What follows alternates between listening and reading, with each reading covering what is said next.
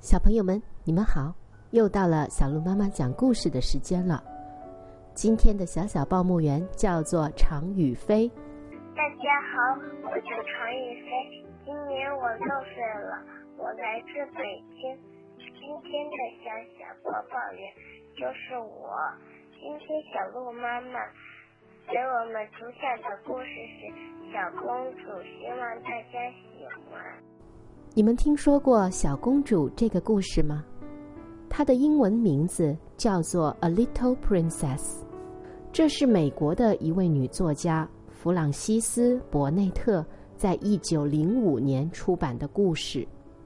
有的书上也说她是英国女作家，因为她是在英国出生长大，后来移居到了美国。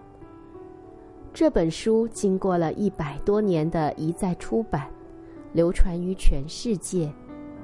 在这一百多年来，小公主 s a r a 的形象被多次的搬上荧幕、舞台、电视、电影，甚至动画片。现在就让我们开始讲这个故事吧。在很多年以前，英国伦敦的街头出现了一辆马车。车里坐着一对妇女。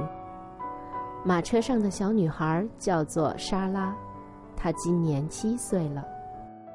她出生在印度，在六岁以前，她都和自己的父亲一起居住在印度。印度曾经是英属殖民地。如果你有一个地球仪在身边，你查查看，你会发现在英国和印度之间。相隔很远很远。这一次，父亲克鲁上尉是送莎拉回到英国读书的。莎拉的母亲在生她的时候就去世了，所以莎拉和父亲一直没有分开过。他们两父女的感情非常的深厚。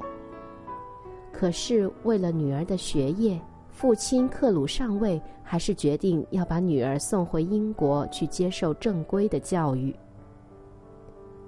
克鲁上尉是一个非常富有的人，他非常的乐意为自己心爱的女儿大把大把的花钱，他把女儿当做了公主一样宠爱。但是莎拉却没有因为这样而养成任何骄纵任性的公主病，她充满了爱心。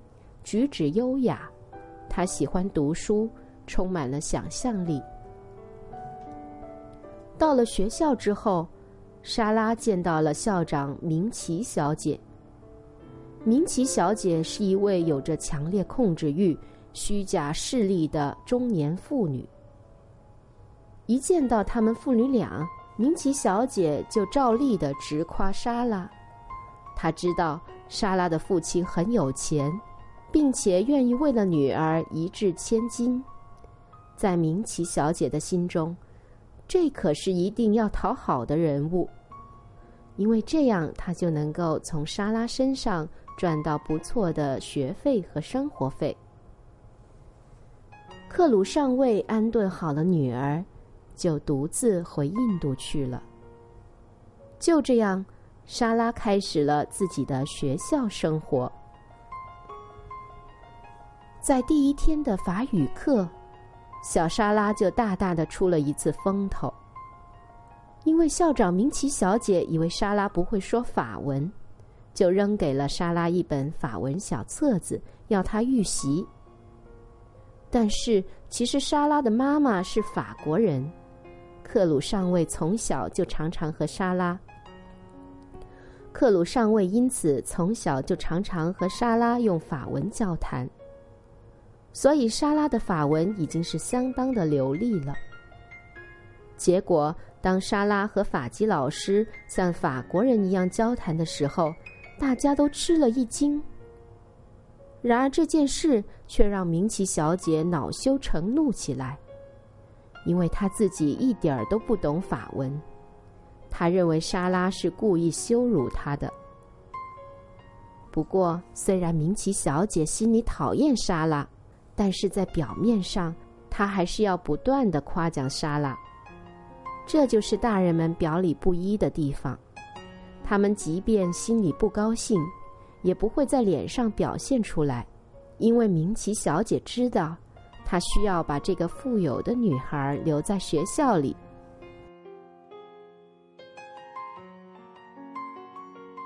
现在，莎拉是全校最有钱的学生，她一个人就拥有了两个房间。如果莎拉不是一个有着自己想法的聪明女孩，那么她很可能就被这些扑面而来的赞美之词冲昏了头脑，变得自高自傲起来。好在，莎拉是一个非常有主见的孩子，她总是在心里客观地评价自己的所作所为，理智地评判自己，这让她保持了谦虚。不会因为自己拥有了那么多的东西而变得骄傲任性、目空一切。在莎拉之前，全校最有钱的学生是拉维尼亚。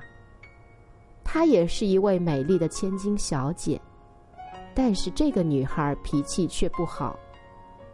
随着莎拉在学校里和大家日渐熟悉，他就取代了拉维尼亚的地位。这让这位小姐十分的记恨。莎拉在学校里认识了很多的好朋友，还有一个小女佣贝奇。她是在打扫的时候听到了莎拉讲的美人鱼的故事，她听得入迷了，竟然忘了打扫，就被坏脾气的纳维尼亚骂了一顿。莎拉却帮贝奇说话。这让贝奇喜欢上了莎拉。有一天，莎拉发现贝奇在自己房间里打扫的时候打瞌睡睡着了。莎拉知道他很累了，也不去叫醒贝奇，只是静静的等待他起来。贝奇睁开眼的时候，发现自己竟然在小姐房间睡着了，忙向莎拉道歉。莎拉就好言安慰。还请他吃蛋糕，跟他聊了起来，并且答应贝奇在以后过来打扫房间的时候，把美人鱼公主故事的结局告诉给他听。这让贝奇乐坏了，也让莎拉领悟到，她可以像公主一样，做一些让别人高兴的事情。爸爸给莎拉来信了，信中提到。他准备要和一位好朋友共同开采钻石矿。这件事后来在学校里传开了，明奇小姐对莎拉更好了，而拉维尼亚则对莎拉更加嫉妒了。有一次，拉维尼亚故意挑衅莎拉，她嘲笑莎拉是在假装做公主。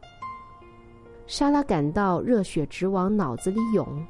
双耳胀得通红，他全力的控制住自己的情绪。